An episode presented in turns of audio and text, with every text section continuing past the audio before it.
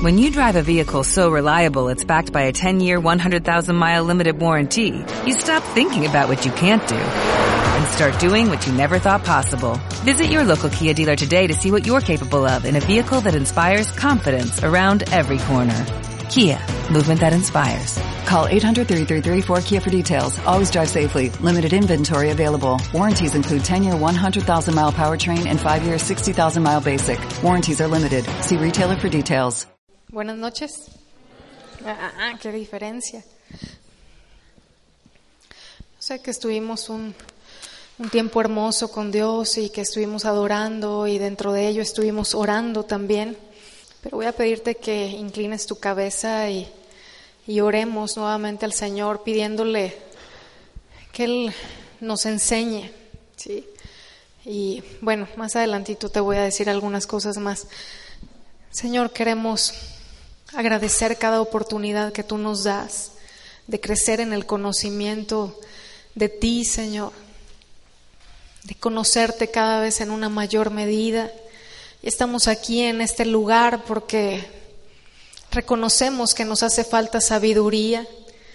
Reconocemos, Señor, que necesitamos adquirir conocimiento e inteligencia, que no lo sabemos todo, que entre más aprendemos, más cuenta nos damos de cuánto nos hace falta, Señor. Pero estamos aquí delante de ti suplicando porque tú nos enseñes a través de tu palabra lo que quieres establecer en nuestros corazones y que no sea algo que se quede solamente en nuestro intelecto, Señor, sino que tu Espíritu Santo venga y tome esa palabra y la selle en nuestro interior para que forme parte, Señor, de nuestra manera de pensar y de vivir y que a través de ello te honremos y vivamos para darte gloria, Señor. En el nombre de Jesús. Amén. Bien, pues quiero pedirles algo. Vamos a tratar de avanzar lo más rápido posible por, por lo que sigue a continuación en el, en el programa. Pero voy a estarles haciendo algunas preguntas a lo largo de, este tiempo de enseñanza y necesito de su participación, necesito de sus respuestas para poder ir interactuando en esto.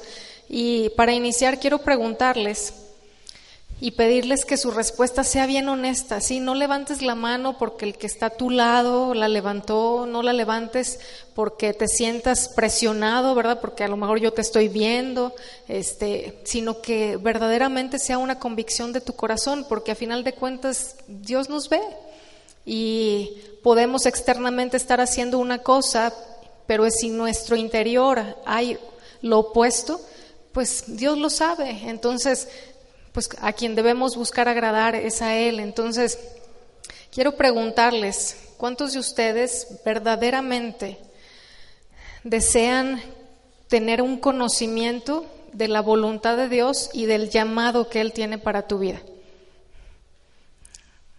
¿De veritas, de veritas? Bueno, pues es parte de lo que vamos a aprender hoy. Y para aquellos que anotan, el título de esta enseñanza es El conocimiento de su voluntad y llamado. El conocimiento de su voluntad y llamado. Y bueno, a lo largo de, de, estos días vamos a estar aprendiendo. Iniciamos hoy por la mañana, ¿verdad? Acerca de la importancia de la sabiduría que viene de Dios lo importante que es que, que, crezcamos en nuestro conocimiento de Él y de las cosas que, pues, que Él ha establecido por su palabra y, y también lo importante que es que tengamos inteligencia espiritual para, para poder vivir una vida de acuerdo a lo que Él establece y es agradable a sus ojos. Entonces, yo no sé de aquellos que no levantaron la mano cuál sea la razón. Sí. Porque puede haber dos razones. Una, que no entiendes de qué se trata la pregunta, ¿verdad? ¿Cómo que el, conocimiento de la voluntad de Dios y su llamado para mi vida? Pues, ¿qué es eso, verdad?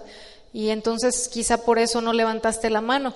O la otra razón pudiera ser el saber que si Dios me da a conocer su voluntad, eso me compromete y que muchas veces lo que Dios me dice que es su voluntad es contrario al, a mi deseo. Y entonces, pues como yo quiero seguir practicando aquello que yo deseo, pues entonces prefiero mejor no saber qué es lo que Dios quiere, ¿verdad? Para yo seguirle por donde voy y de esa manera, entre comillas, no sentirme tan mal al respecto.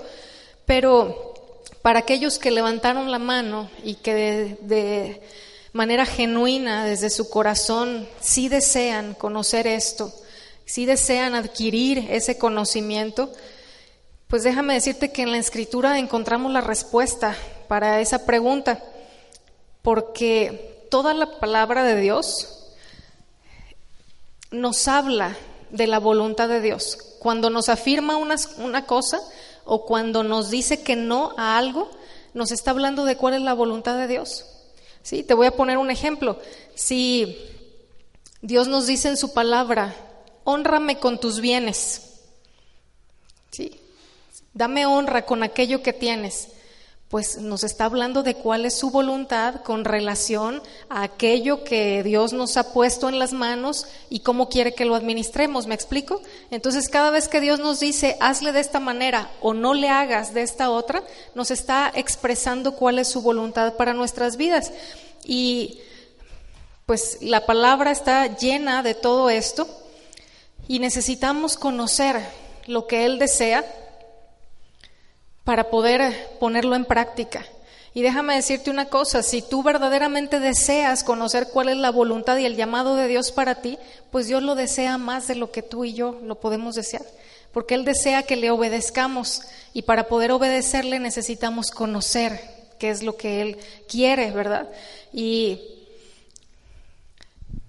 los beneficiados somos tú y yo de conocer y de obedecer, y eso es algo que debemos de tener bien claro. ¿Tú crees que Dios se beneficia de alguna manera o que cambia en alguna medida en sus atributos cuando tú y yo le obedecemos? ¿Sí o no? ¿Recibirá algún beneficio o se modificará su carácter? No. Entonces, ¿quién recibe el beneficio? Dice la palabra en Proverbios, si eres sabio, lo serás para ti, y si eres burlador, dice, pagarás tú solo. O sea, tú eres el que recibe el beneficio o el daño, ¿verdad? Y entonces la voluntad de Dios para nosotros incluye muchas cosas en la escritura. Te voy a mencionar algunas de ellas y solamente te voy a dar las citas para que si gustas después corroborarlo con tiempo, lo puedas hacer. Una de las cosas que abarca la voluntad de Dios para nosotros y que es prioritario es la salvación. En 1 Timoteo 2.4 nos habla de esto. Sí.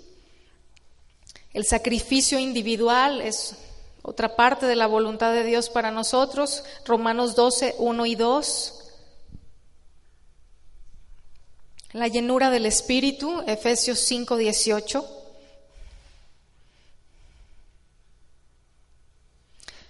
La sumisión, primera de Pedro capítulo 2 versículos del 13 al 15. Y bueno, hay una lista de cosas que ya ni te voy a decir porque tenemos que ir lo más rápido posible.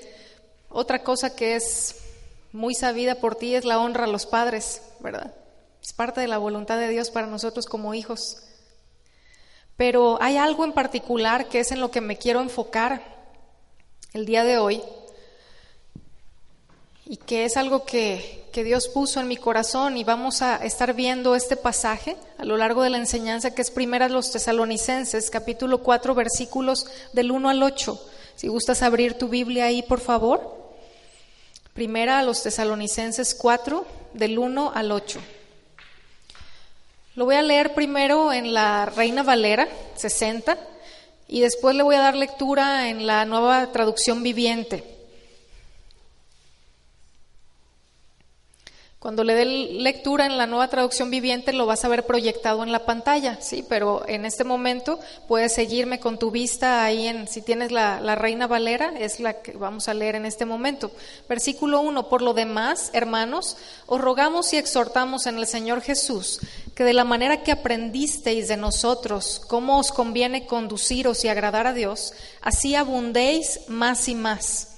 Porque ya sabéis qué instrucciones os dimos por el Señor Jesús, pues la voluntad de Dios es vuestra santificación, que os apartéis de fornicación, que cada uno de vosotros sepa tener su propia esposa en santidad y honor, no en pasión de concupiscencia como los gentiles que no conocen a Dios, que ninguno agravie ni engañe en nada a su hermano, porque el Señor es vengador de todo esto, como ya os hemos dicho y testificado, pues no nos ha llamado Dios a inmundicia, sino a santificación.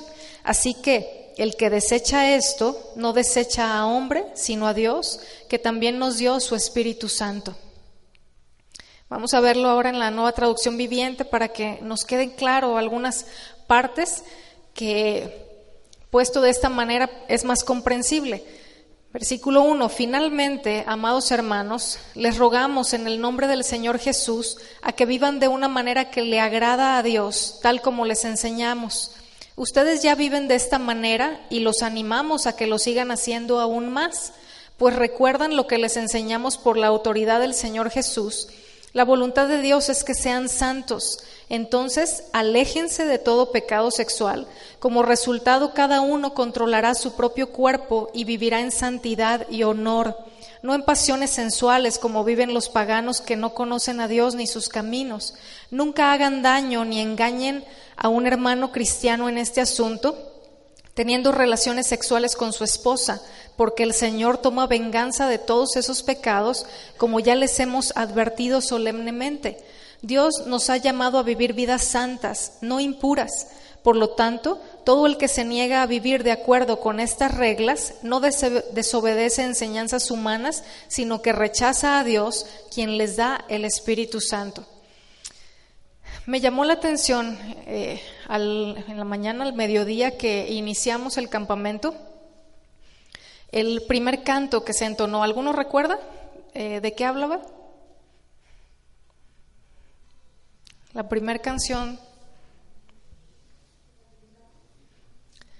santifícanos, ¿verdad? Y ese canto fue precedido de una oración, ¿verdad? Estuvimos orando, tuvimos un tiempo con Dios. Nos pusimos de rodillas, ¿verdad? Y estuvimos hablando con Él. Y en el entendimiento de que debíamos dejar nuestro orgullo de lado, ¿verdad? Y tener una disposición desde nuestro corazón genuina para que Él hiciera conforme a su deseo en nosotros, pues si oraste de esta manera, debes estar atento para escuchar lo que Dios te quiere hablar. Sí. Porque la verdad de las cosas es que yo no tenía contemplado dar esta enseñanza eh, eh, en este momento, pero Dios fue lo que me habló en, en ese tiempo y de acuerdo a lo que leímos en, en estos versículos anteriores, ¿cuál es la voluntad y el llamado expresado de manera específica en este pasaje? A ver, como que comiste, hombre. La santificación, ¿verdad? Pero si te fijas, habla ahí de que es la voluntad de Dios y hacia el final del pasaje dice que también es el llamado de Dios. O sea, es su deseo y nos llama a, esto. Así que vamos a escudriñar un poco estos versículos para poder entender de manera más amplia de qué es de lo que está hablando el apóstol y cómo podemos aplicarlo a nuestras vidas. Así que vamos a ir al versículo 1, por favor. Dice, por lo demás, hermanos, os rogamos y exhortamos en el Señor Jesús que de la manera que aprendisteis de nosotros cómo os conviene conduciros y agradar a Dios, así abundéis más y más. Así que hay un ruego y una exhortación que está dirigida a quienes? ¿A, a todos en general? ¿O a quiénes? Hablan entre dientes, o sea, que a quién quieren apantallar. A ver, a los creyentes, ¿verdad? No está dirigido a cualquier persona, sino a aquellos que, que hemos creído, a aquellos que hemos puesto nuestra confianza en Cristo para salvación. ¿Y por qué razón? Porque esto necesariamente es para los hijos de Dios que podemos, que tenemos la posibilidad de estar expuestos a la manera de pensar de Dios. La gente que no conoce a Dios no sabe cómo Dios piensa. pero tú y yo sí, y si no lo sabemos estamos para aprender, ¿verdad? Pero no solo eso, no solo se trata de saber cómo Dios piensa para poder renovar nuestros pensamientos y alinearlos con los de Él, sino que también como hijos de Dios estamos habilitados por su Espíritu para obedecerle. La gente que no le conoce no tiene esa capacidad. Así que está dirigido a los creyentes. Las instrucciones que el apóstol está a punto de dar tienen que ver con el aspecto moral y son muy serias. Así que la manera en la que él se introduce es con dos verbos. Y esto hace un énfasis en lo que él está pidiendo. Porque primero dice que les ruega y luego que les exhorta o que nos, ¿verdad? Os rogamos y os exhortamos en el Señor. Podría haber usado solamente uno de esos verbos para hacernos entender aquello que se estaba pidiendo, pero fíjense, en este caso, al emplear dos, está otorgando a sus palabras una intensidad, ¿sí? Y el verbo rogar lo que sugiere es pedir o suplicar encarecida y enérgicamente. Pedir o suplicar enérgica y encarecidamente. Y el segundo, que es exhortar, es mandar de la misma manera, es decir, mandar encarecida y enérgicamente. Entonces, por un lado es una súplica y por otro es un mandato. Y los dos verbos juntos están expresando la, solemnidad y la pasión con la que el apóstol se dirige a, en este caso a los tesalonicenses, pero también a ti y a mí. Entonces lo que él les está diciendo es, les pido, les ruego, les suplico, les mando que se conduzcan como aprendieron de nosotros, que agrada a Dios. Nos vamos a ir al versículo 3. Dice, pues la voluntad de Dios es vuestra santificación, que os apartéis de fornicación. Tanto en este versículo 3 que leímos como en el cuarto que vamos a ver en un momentito, está expresada la voluntad de Dios de manera positiva. ¿Qué quiero decir con esto? Nos está diciendo Dios el cómo sí, o sea, lo que Él sí desea. Más adelante nos va a decir lo que no. Entonces, la escritura da por hecho al hablar de esto, que nosotros como, como seres humanos, que no somos más que polvo, ¿verdad?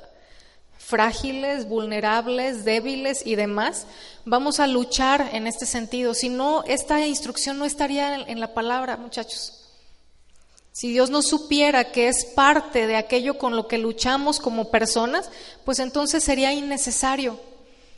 Pero debe de quedarnos muy claro que el hecho de luchar en este sentido, no hay en ello una ofensa contra Dios. ¿sí? El problema está en el hecho de que lo acariciemos en nuestra mente o que lo llevemos a la práctica. Pero el hecho en sí de luchar contra esto, de luchar por mantenernos en aquello que Dios nos dice, de luchar por conducirnos de una forma recta, no es pecado en sí, no es ofensa a Dios. Simplemente es parte de las luchas que tenemos en ese sentido, así como en otras áreas, por, por, esta carne, ¿verdad?, con la cual estamos batallando hasta el día en el que seremos glorificados. Pero entonces nos dice ahí que la voluntad de Dios es qué cosa?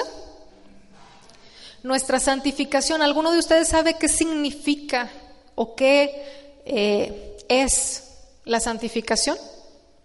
Alguien que me diga así fuerte. Apartarse, apartarnos, ajá. ¿Qué más? Salir de alguna otra cosa? Pureza. Ok. Bueno, en este caso, la palabra en el griego es hagiasmos, para santificación y significa vivir separados o apartados para uso divino. Vivir separados o apartados para uso divino e implica separación del mundo hacia Dios.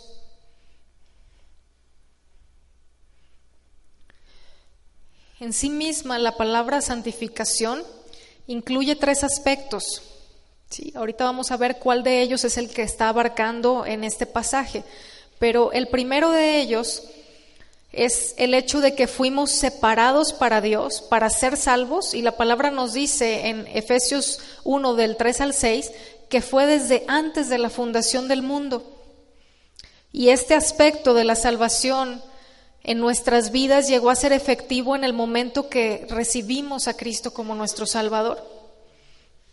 Y esto se conoce como santificación posicional. Sí. Es algo que Dios lleva a cabo en nosotros, ¿verdad? Es el lugar en el que Dios nos coloca, Él nos aparta para Él. En el momento en el que nosotros le rendimos al Señor nuestra vida y que Él viene y nos salva y nos adopta como sus hijos. La segunda fase de la santificación es la que está llevándose a cabo en la actualidad, en ti y en mí, si somos hijos de Dios. Y tiene que ver con nuestra continua separación de la manera de creer y de los valores del mundo y nuestro crecimiento en santidad hacia Dios. Y esto es conocido como santificación práctica o progresiva.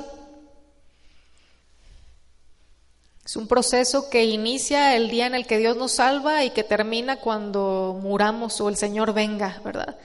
Pero hay otro tercer aspecto que se cumplirá cuando Cristo venga y nos haga tal y como Él es en cada parte de nuestro ser. Y este proceso de la santificación es conocido también como la glorificación. En Primera de Juan, capítulo 3, versículo 2, nos habla acerca de esto.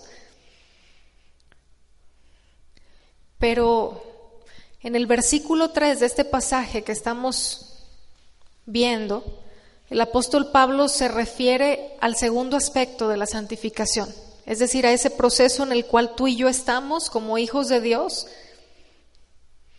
como creyentes, y que con la gracia, con la ayuda de Dios necesitamos estar ejercitándonos. ejercitándonos. En 1 Timoteo 2.15 habla de esto. No tengo tiempo para meterme en las citas, pero pues ya tú las tienes para que las estudies por tu cuenta. Primera Timoteo 2.15 y Hebreos 12.14. Entonces, el versículo nos dice, el versículo 3, que la voluntad de Dios es nuestra santificación, que nos apartemos de, ¿qué cosa? De fornicación. ¿Qué es la fornicación? ¿Alguno de ustedes sabe? ¿Que me pueda ayudar? Ay, sí. Ahora resulta. A ver.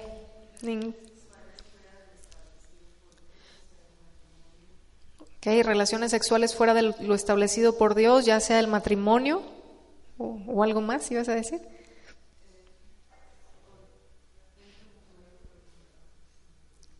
O, ajá, o dentro del matrimonio, pero con otra persona que no es con quien estás casado, ¿verdad? ¿Ok? ¿Alguien más que tenga alguna idea aparte de eso? La palabra fornicación en el original, en el griego, es porneia, que primariamente pues es fornicación, ¿verdad? Es la traducción, pero tiene que ver también con cualquier práctica sexual fuera del matrimonio y que está en contra de la voluntad revelada de Dios. Entonces tiene que ver con lo que esta joven nos decía, ¿verdad? Pero también implica otras cosas. Y es importante que conozcamos todo lo que incluye, porque a veces lo reducimos a eso, ¿verdad? Ah, no, pues son relaciones sexuales fuera del matrimonio, es decir, antes de que me case o ya dentro del matrimonio con otra persona que no, que no sea mi pareja, mi esposo o mi esposa, ¿verdad? Pero abarca más. Abarca también la homosexualidad y otras perversiones, pero también aún algunas cosas que han pasado a verse como normales y que forman parte de las relaciones de noviazgo de muchos creyentes.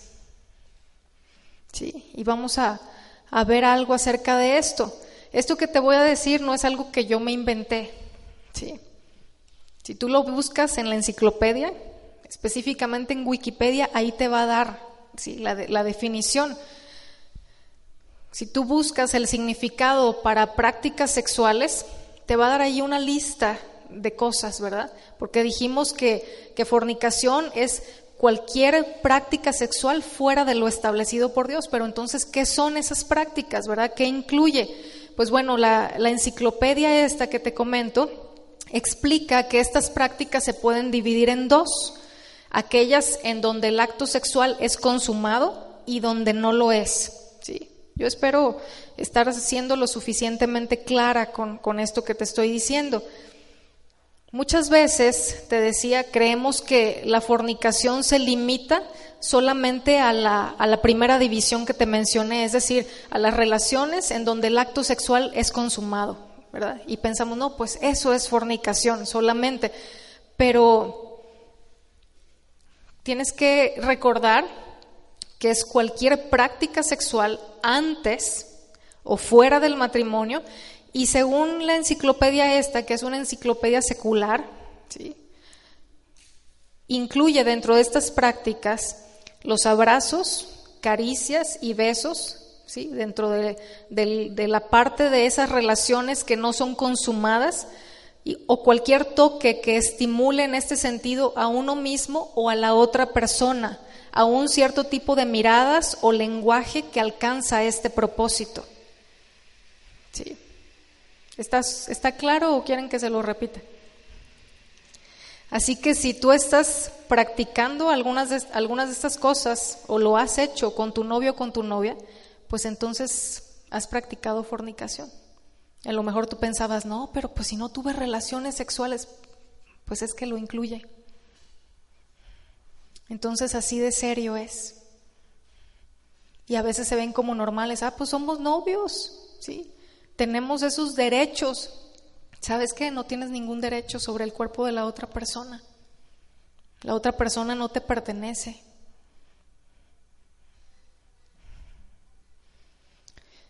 Pues Dios nos dice que nos apartemos o que huyamos. En 1 Corintios capítulo 6, versículo 18 dice, huid de la fornicación. Cualquier otro pecado que el hombre cometa está fuera del cuerpo, mas el que fornica contra su propio cuerpo peca. En el versículo 3 que estamos eh, estudiando dice que os apartéis de fornicación, ¿verdad? En este otro versículo nos dice, huye, ¿sí? Córrele, no creas que eres lo suficientemente fuerte como para resistir. Ese es un engaño del enemigo. Cuando creemos que somos lo suficientemente fuertes o maduros o espirituales como para poder resistir a la tentación, la palabra no nos dice aquí en este sentido, en ningún pasaje tú vas a encontrar que te diga resiste, ¿verdad? A la tentación sexual. Te dice huye.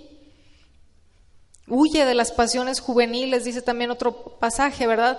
Ahora el versículo 4, quiero que pongas mucha atención a lo que dice en la versión Reina Valera y luego a otras versiones que te voy a leer para que me digas cuál es la diferencia que encuentras. Dice que cada uno de vosotros sepa tener su propia esposa en santidad y honor. Esta es la Reina Valera. Ahora te voy a leer la nueva traducción viviente. Como resultado, cada uno controlará su propio cuerpo y vivirá en santidad y honor. Ahora, la versión Dios habla hoy. Y que cada uno sepa dominar su propio cuerpo en forma santa y respetuosa. La Biblia de las Américas, que cada uno de vosotros sepa cómo poseer su propio vaso en santificación y honor. ¿Cuál es la diferencia que encuentras entre la Reina Valera y las siguientes?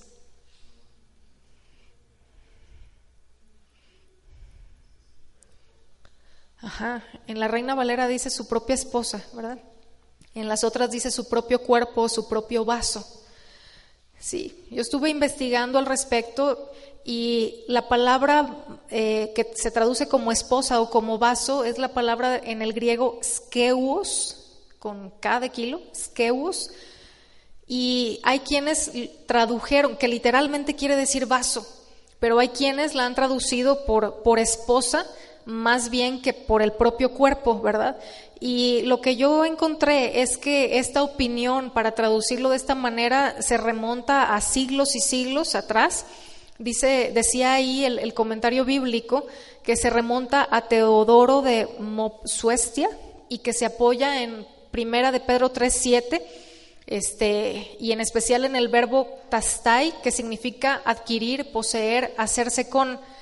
Y seguía diciendo ahí el comentario, dice, sin embargo, el uso general de la escritura desde eh, primero de Samuel 21.5 es el de cuerpo, ¿sí? Para la palabra skeuos o, o vaso. Dice, y no solo el contexto posterior, sino aún el mismo verbo tastai, que nunca se usa en griego con respecto a la esposa, favorecen a esta opinión. ¿Sí? Entonces, pues regularmente lo, lo, hemos leído y entendido, ¿verdad? Como que cada uno te, sepa tener a su propia esposa y entonces si estamos solteros, pensamos, ah, pues eso no aplica para mí, ¿verdad? No, aquí no me está hablando a mí, Dios está dirigiendo a los casados. Pero no es así, o sea, está diciéndote el Señor o diciéndonos, ¿verdad? Cada uno sepamos tener nuestro propio vaso, nuestro propio cuerpo en santidad y en honor. Y cuando nos menciona ahí que cada uno sepa lo que la escritura, ¿sí? lo que el, apóstol está tratando de, de transmitir inspirado por el Espíritu Santo, es que podemos y debemos aprender a controlar nuestros deseos sexuales. ¿sí? Si nos está diciendo que cada uno sepa, eso quiere decir que nos, da, nos es dada la provisión del conocimiento para que no ignoremos. Pero si nos está dando la orden diciéndonos que cada uno sepa cómo tener su propio cuerpo en santidad honor y honor, pues entonces nos está diciendo implícitamente que hay maneras de que nosotros vivamos de acuerdo a Dios y que controlemos esos deseos y, los, los, y que vivamos en obediencia a lo que Dios establece al respecto. Porque el creyente no es víctima. ¿Sí? No somos víctimas de las circunstancias o de las pasiones carnales y podemos controlar el deseo sexual si echamos mano del poder de Dios. Y aquí está la clave. ¿sí? Vamos a estar hablando más con respecto a esto en, en otra enseñanza, pero Pablo especifica en este caso que o no nos dice la manera en la que podemos controlarlo, pero sí nos dice que se puede y que debemos hacerlo. Sí, entonces, bueno, en, otras partes de la escritura menciona cosas al respecto y estaremos aprendiendo de ello, pero lo que sí menciona es que eh, el método que utilicemos, por decirlo de alguna manera, para, para tener nuestro cuerpo en santidad y honor, debe de ser este, eh, de la manera que Dios establece, ¿sí? No conforme a lo que a nosotros se nos ocurre, sino que debe de ser en pureza, debe de ser eh, en honor, en santidad.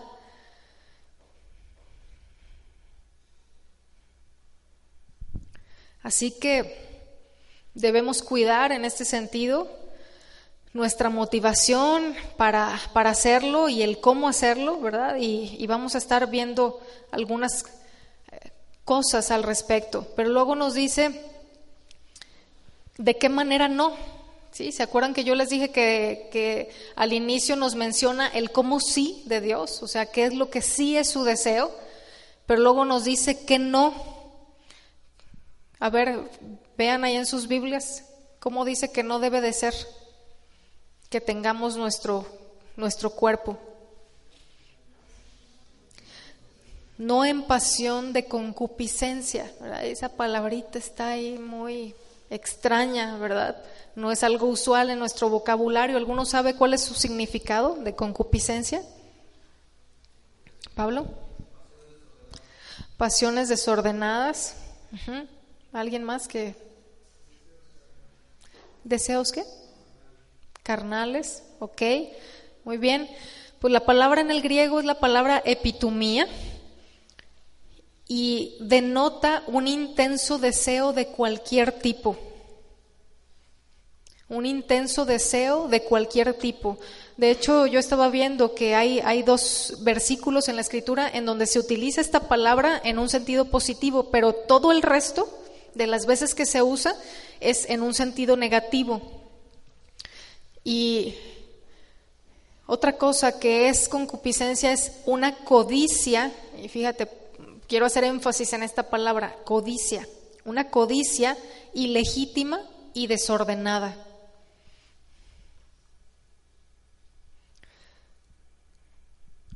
En el diccionario expositivo Vine dice, aunque asociada a la sexualidad, la concupiscencia tiene sus raíces en el orgullo y en la altivez de espíritu.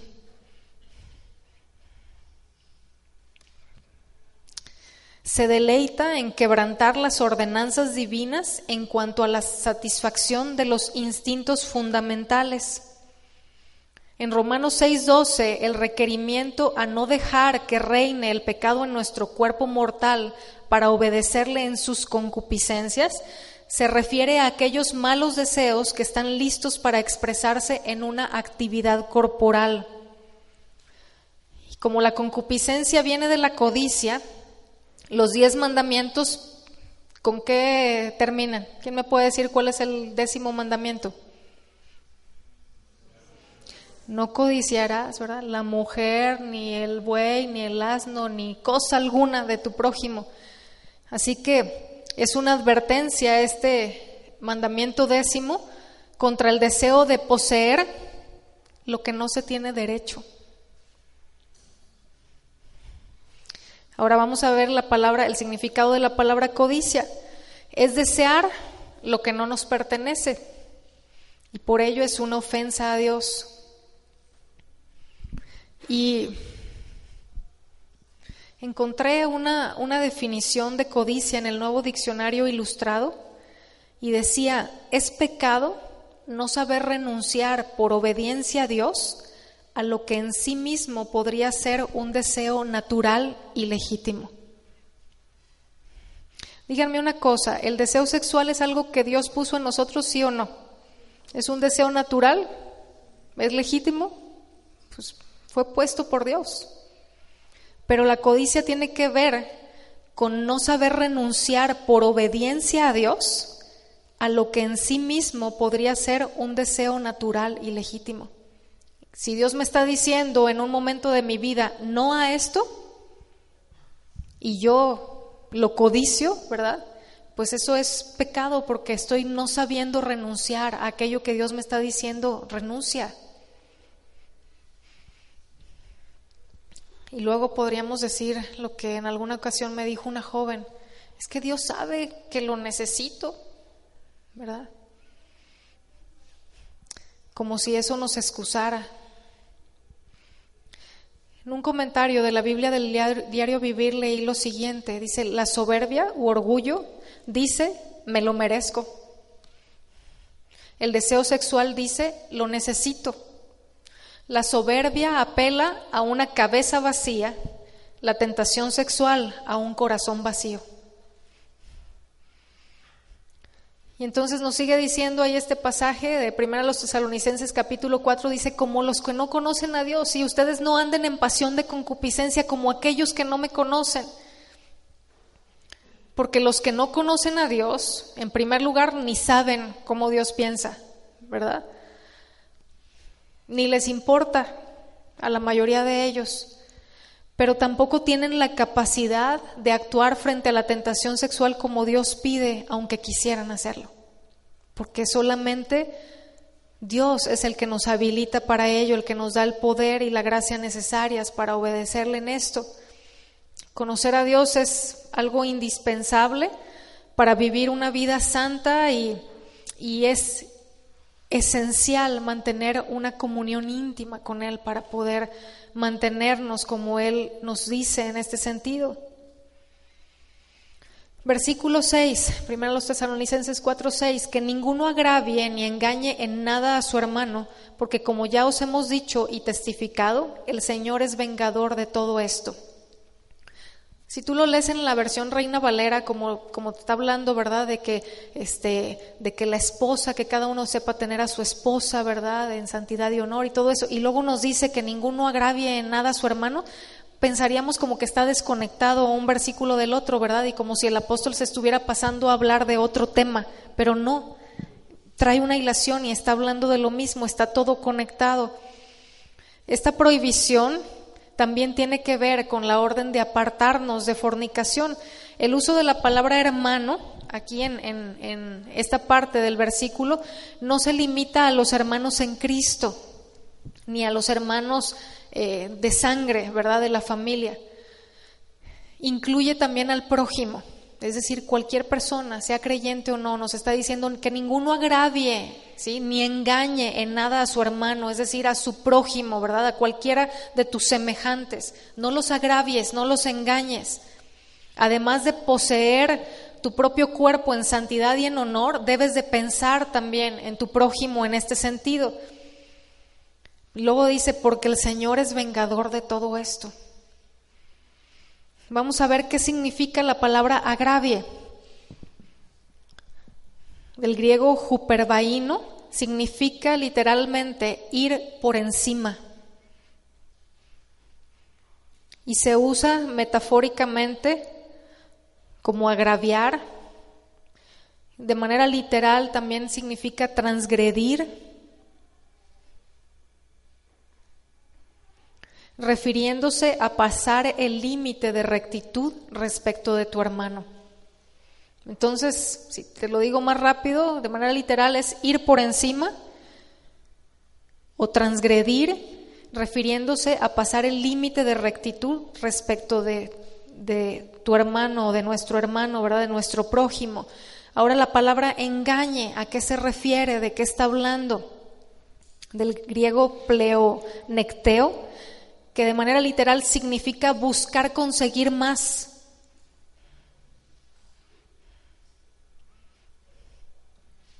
Buscar conseguir más, de ahí conseguir ventaja sobre o ganar ventaja de.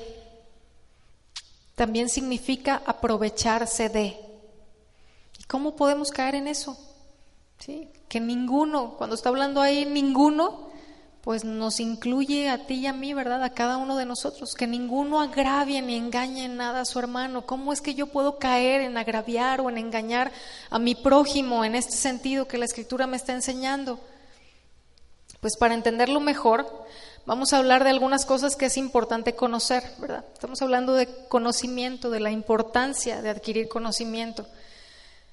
Y Tú y yo sabemos que Dios nos creó diferentes en muchos aspectos al hombre y a la mujer.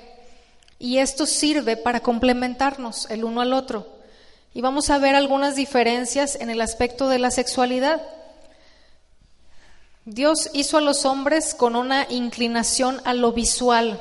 Esto quiere decir que les llama mucho la atención lo que ven. Entonces, pues hizo que las mujeres fueran hermosas. Dios hizo que los hombres sean los que tomen iniciativa y diseñó a las mujeres para que disfruten que las busquen, ¿verdad? Aunque luego los papeles andan medios cambiados, pero bueno, saber esto en un momentito más. En el corazón del hombre existe el deseo de cortejar y ganar el afecto de una mujer. Y Dios planta en el corazón de una muchacha desde temprana edad el deseo pues de, ser hermosa, ¿verdad? Tú ves luego allá las niñitas que están chiquitas y aunque no les alicientes eso, pero, pero tienen ese deseo, ¿verdad? Muchas de ellas, de, de verse bien, de verse bonitas. Pues es algo que forma parte de la manera en la que pues fuimos creados. Y cuando comprendemos el plan de Dios, esto nos ayuda a ver por dónde un deseo impuro puede irnos puede llevarnos a ir en contra del propósito original de Dios y de esta manera agraviar al hermano, pasarle por encima de acuerdo a la definición, ¿verdad? Ganar ventaja de, aprovecharse de. ¿Cómo podemos caer en esto? Pues con la concupiscencia de la que nos hablaba el, el versículo anterior. Porque si recordamos, concupiscencia tiene que ver con codicia ilegítima y desordenada que puede abarcar muchos aspectos, que tiene que ver, en este caso específico en el, en el pasaje, con la lujuria. Porque en este pasaje nos está hablando de un, de un deseo de tener algo de manera ilegítimo en el aspecto sexual. Entonces, vamos a ver rápidamente qué es lujuria. Lujuria es el deseo sexual de hacer algo que Dios ha prohibido.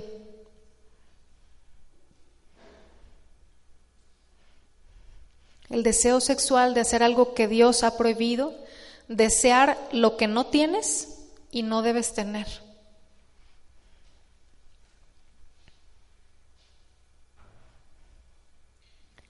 Y es algo que deforma la verdadera masculinidad y femineidad en maneras muy dañinas. Yo espero que tengas en mente las características que, comentamos anteriormente con respecto a las diferencias entre el varón y la mujer, porque la lujuria hace que el, que el deseo legítimo, ¿verdad? El buen deseo de un hombre de buscar se reduzca a obtener y usar. Sí, es nada más, o sea, quiero tener porque quiero usar, ¿verdad? Y que el deseo de la mujer de ser hermosa se reduzca solo a la seducción y a la manipulación. Un autor llamado Joshua Harris tiene un libro en el que habla de esto y él dice, te lo voy a leer, dice, el beneficio que la lujuria le ofrece al varón es un placer sensual y físico, sentirse bien, entre comillas, en los sentidos. Así que lo lleva a separar el cuerpo de una mujer de su alma, mente y persona y a usarla en busca de un placer egoísta.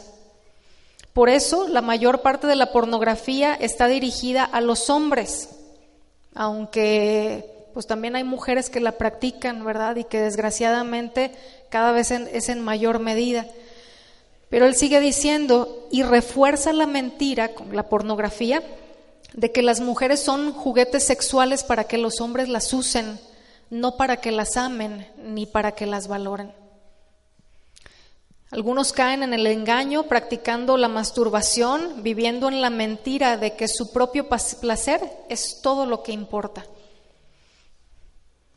Así que, joven, si tú buscas a una señorita con la sola motivación de tus sentidos, poniendo tu atención en nada más que su aspecto físico, sin importarte lo que esa señorita siente o piensa, y generando en ella ciertas expectativas amorosas, pues estás agraviándole, estás engañándole, estás dejándote llevar por el pecado de la lujuria. Y bueno, Quizás no lo sabías, ¿verdad? Pudiera ser. Pero ahorita que estamos aprendiendo, pues es importante cuidar las miradas, ¿verdad? Las cosas que, que dices o que haces. Por ejemplo, regalar una flor. Pues ya ahí quieras que no, varón, estás mandando un mensaje. Y tienes que cuidar la motivación de tu corazón para hacerlo. Sí, si la motivación es obtener y usar, pues entonces estás agraviándole, estás engañándole, estás buscando sacar ventaja. Ahora, a las mujeres la lujuria les ofrece el poder de obtener lo que quieren en el aspecto de las relaciones si usan su atractivo para seducir. Y leí una declaración que, híjole, se me hizo pesada, ¿verdad? De, del doctor en teología Al Moller, que dijo, los hombres se sienten tentados a entregarse a la pornografía. Las mujeres se sienten tentadas a producir pornografía.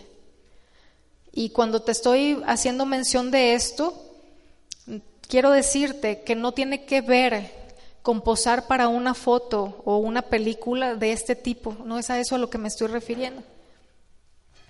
Porque cuando como mujeres nos vestimos y nos comportamos de manera diseñada en principio para despertar el deseo sexual de un hombre, estamos produciendo pornografía con nuestra manera de conducirnos. Sí, así de serio es. Así que, señorita, si tu deseo es atraer, controlar, y manipular a uno o más hombres mediante tu atractivo sexual, vistiendo y actuando de cierta manera, estás poniendo en práctica la lujuria al incitarla en los hombres. Y, si tu motivación es el solo hecho de sentirte admirada y saber que tienes un poder, ¿verdad?, para controlar, para manipular en este sentido, sin que en realidad te importe la persona, pues estás agraviando o estamos agraviando si lo hacemos de esta manera y estamos engañando, dejándonos llevar por este pecado. Así que hay que cuidar nuestro arreglo personal, nuestro lenguaje corporal. Vamos a estar aprendiendo más acerca de esto. Pero ya para terminar, el versículo 7 nos dice, pues no nos ha llamado Dios a inmundicia. ¿Quién recuerda el título de la enseñanza?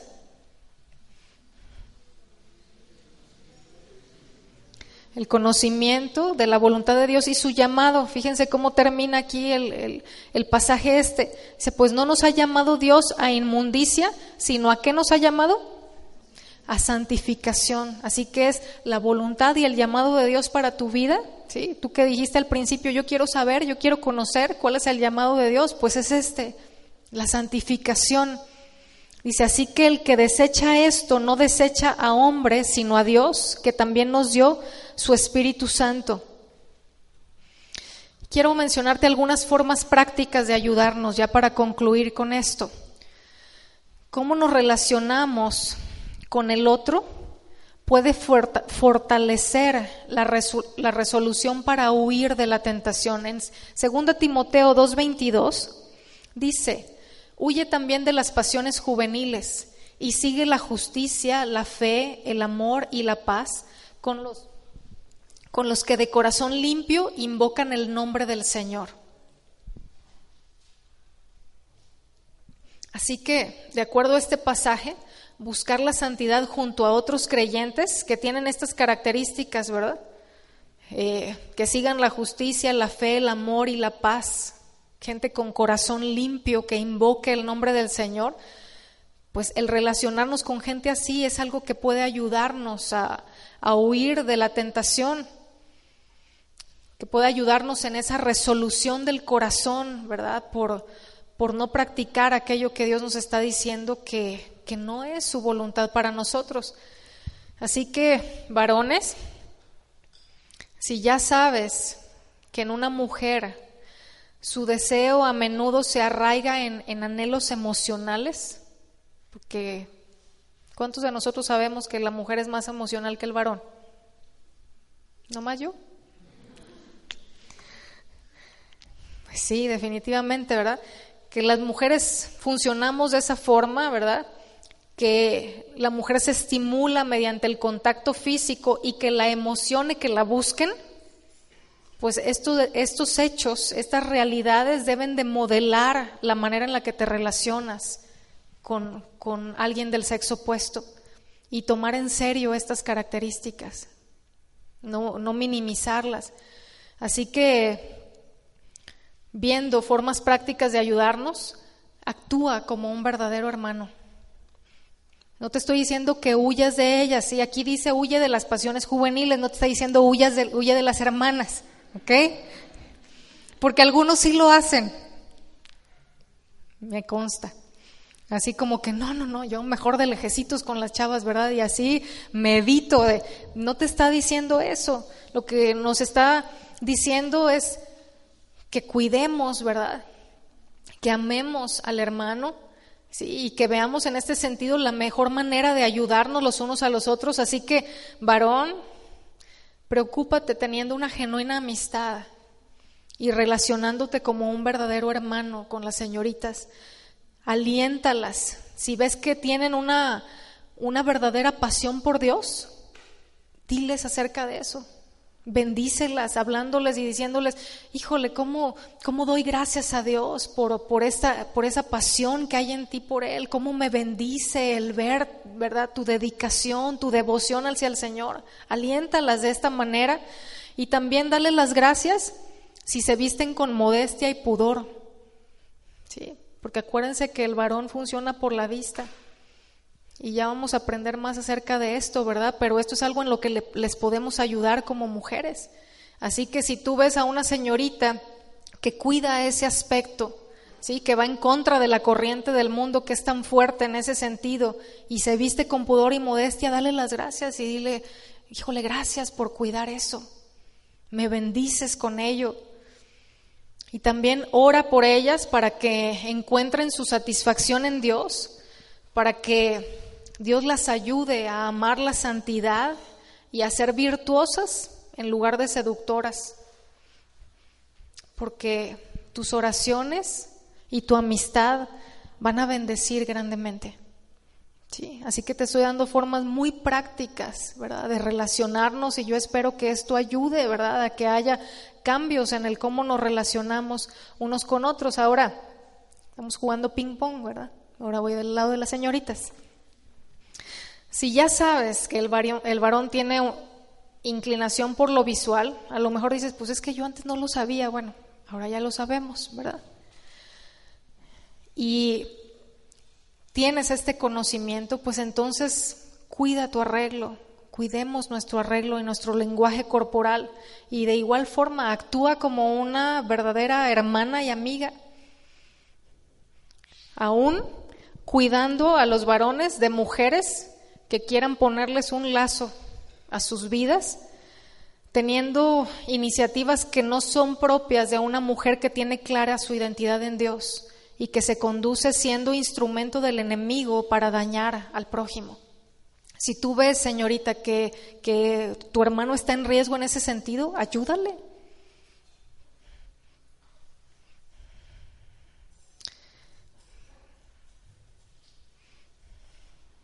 Porque aunque Dios diseñó al varón para que sea el que tome la, iniciativa, hay mujeres operando en una deformación de este diseño y son ellas las que buscan, las que les hablan, ¿verdad? Las que están ahí, insiste e insiste, con una conducta que no es propia de, de una mujer temerosa de Dios. Ora por ellos pidiendo al Señor que, que, les ayude en sus luchas a resistir la tentación y a crecer en santificación.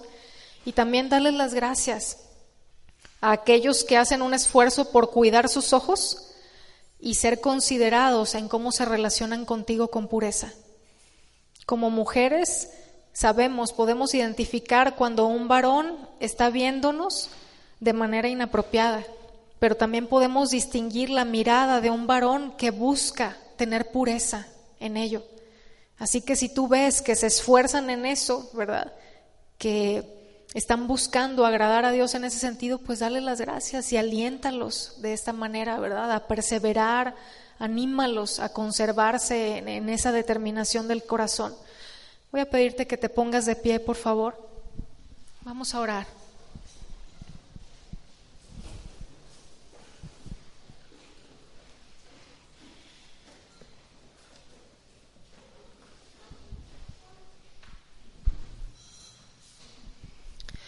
Y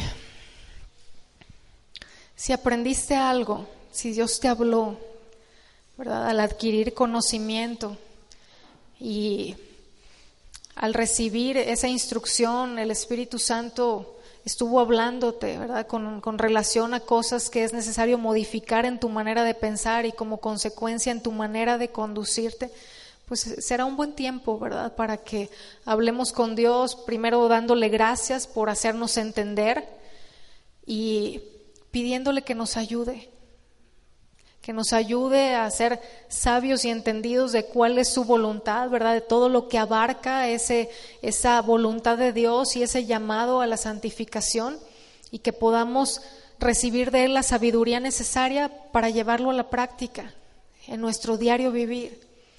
Así que te voy a pedir que inclines tu rostro y que, que empieces a hablar con Dios ahí de, de acuerdo con, con, tu circunstancia, con aquello que, que Dios te habló, aquello en lo que Dios puso su dedo, ¿verdad? Señalándote que, que hay que corregir, que hay que pensar de una manera diferente.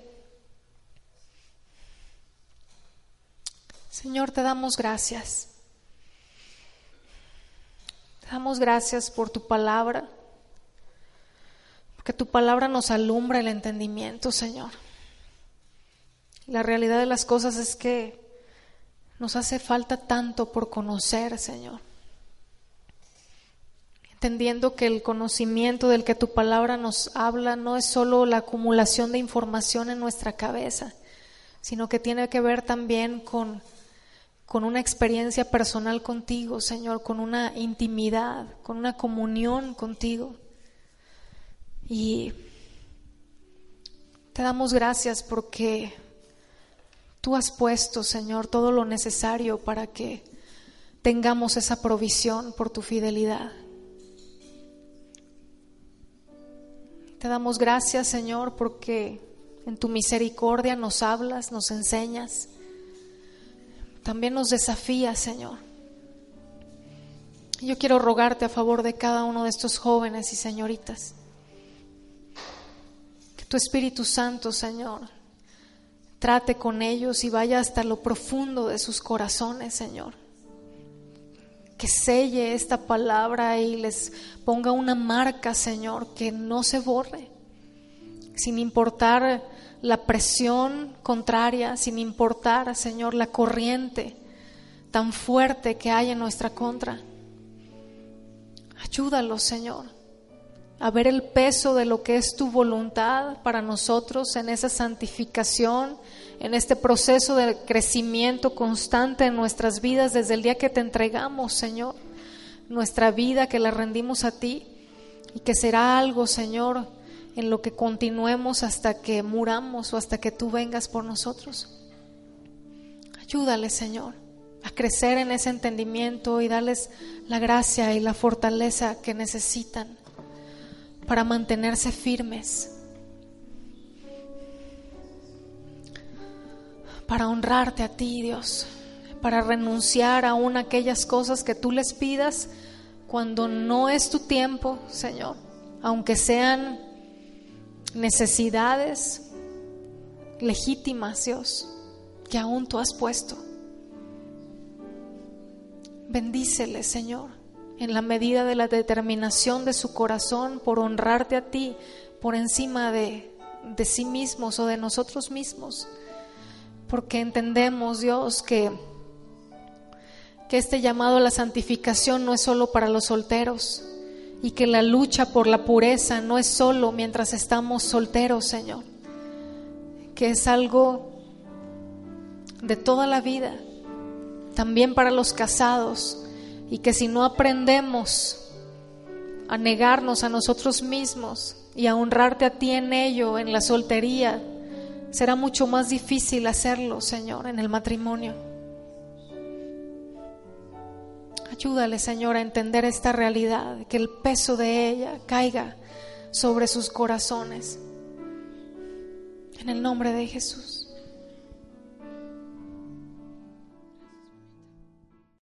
Oh, oh, ¿Necesitas ayuda? En O'Reilly Auto Parts te ayudamos. ¿Necesitas algún consejo? Te aconsejamos. Nuestros profesionales en autopartes están siempre disponibles para ayudarte a encontrar lo que necesites. Excelente servicio al cliente es solo una de las ventajas que ofrece O'Reilly Auto Parts. Los profesionales en autopartes. Oh, oh, oh, O'Reilly Auto Parts.